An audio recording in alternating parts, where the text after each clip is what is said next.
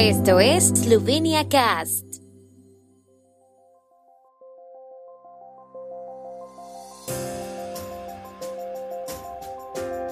Noticias. Recordamos el 74 aniversario del retorno de Primorska a la madre patria. La condición PST entra en vigor en la vida pública de Eslovenia. Presidente Pajor en reunión de presidentes de la Unión Europea en Roma. Feria Internacional de Artesanía y Emprendimiento en Celie con Hungría como país invitado. Exposición con motivo del bicentenario del Museo Nacional de Eslovenia en el Parque Tivoli. En Eslovenia el 15 de septiembre se celebra la fiesta nacional del retorno de Primorska a la madre patria, en esloveno Verniteu Primorske k matični domovini y en italiano Ritorno del litorale esloveno a la madre patria. Conmemoramos la entrada en vigor del Tratado de Paz de París en un día como hoy, hace 74 años, con el que la mayoría de los residentes de la región de Primorska se unieron a su nación natal, su madre patria. La principal celebración de la fiesta de este año tuvo lugar el sábado en Idria. Tras el final de la Primera Guerra Mundial, los valles de Gorishka Verda, Gorica, Vipava y Socha, una gran parte de Notranska, el Carso esloveno e Istria pertenecían a Italia. Con la firma del Tratado de Paz de París el 10 de febrero de 1947, la mayoría de la gente de Primorska, que previamente había sufrido bajo el fascismo durante más de 20 años y desde la ocupación nazi desde septiembre de 1943, se unió a su nación natal dentro de la entonces Federación Yugoslava. Alrededor de 140.000 eslovenos permanecieron fuera de Eslovenia. La fiesta del retorno de Primorska a su tierra natal ha sido una fiesta nacional desde el año 2005, pero no día feriado. Hoy entran en vigor sendas enmiendas a las ordenanzas para limitar la propagación de la epidemia de COVID-19 que introducen la condición del PCT en la gran mayoría de la vida pública del país.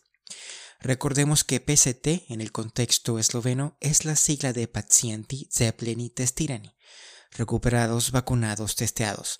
La condición PCT se exime para los menores de 12 años, para los visitantes a tiendas de comestibles, droguerías o farmacias. Una excepción también será la visita a urgencias médicas. Todos los empleados del sector público y privado deben cumplir la condición del PCT en todas las actividades. Para los que se aplican el autotest, la validez y también la aplicabilidad de las pruebas son diferentes. Los costes de los test corren a cargo de los empleadores. A partir de hoy la condición PCT también se requiere para una visita al médico debido a condición no urgente. Algunos centros de salud han anunciado que no comprobarán el cumplimiento de las condiciones. El presidente esloveno Borut Pajor asistirá hoy a una reunión del grupo Arrayolos en Roma, en la que participan los presidentes de los Estados miembros de la Unión Europea. Los 15 presidentes discutirán cómo lidiar con las consecuencias sociales y económicas de la pandemia de COVID-19 y el futuro de Europa, dijo la oficina de Pajor. Los participantes en la reunión de hoy también se encuentran entre los firmantes de la carta en la que exhortaron a participar en la configuración de un futuro europeo común en el Día de Europa de este año. La carta surgió por iniciativa de los presidentes de Eslovenia e Italia. Según la oficina del presidente, Pajor intercambiará puntos de vista sobre temas internacionales de actualidad y también tendrá varias reuniones bilaterales. La 53 Feria Internacional de Artesanía y Emprendimiento, inaugurada por el primer ministro Yanis Janša y su homólogo húngaro Víctor Orbán, inició hoy en el recinto ferial de Celia. También ha tenido lugar una sesión conjunta de los gobiernos de Eslovenia y Hungría. Hungría es país invitado en la feria.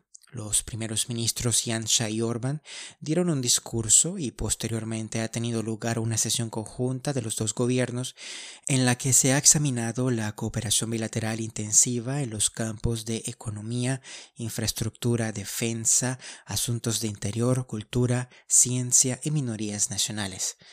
Tras la versión virtual de la feria del año pasado, la dirección del evento ha esperado con ilusión la feria presencial.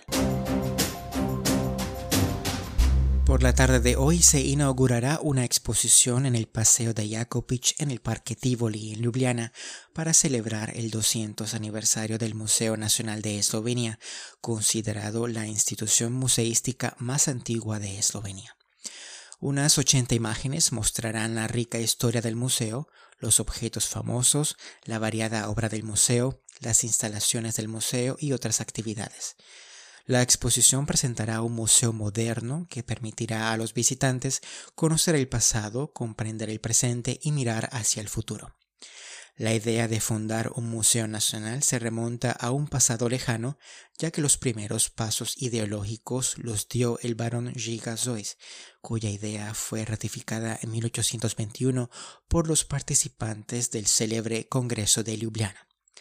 Ya en la primera década de existencia del museo recibieron valiosos obsequios y posteriormente el fondo también se amplió debido a importantes descubrimientos arqueológicos.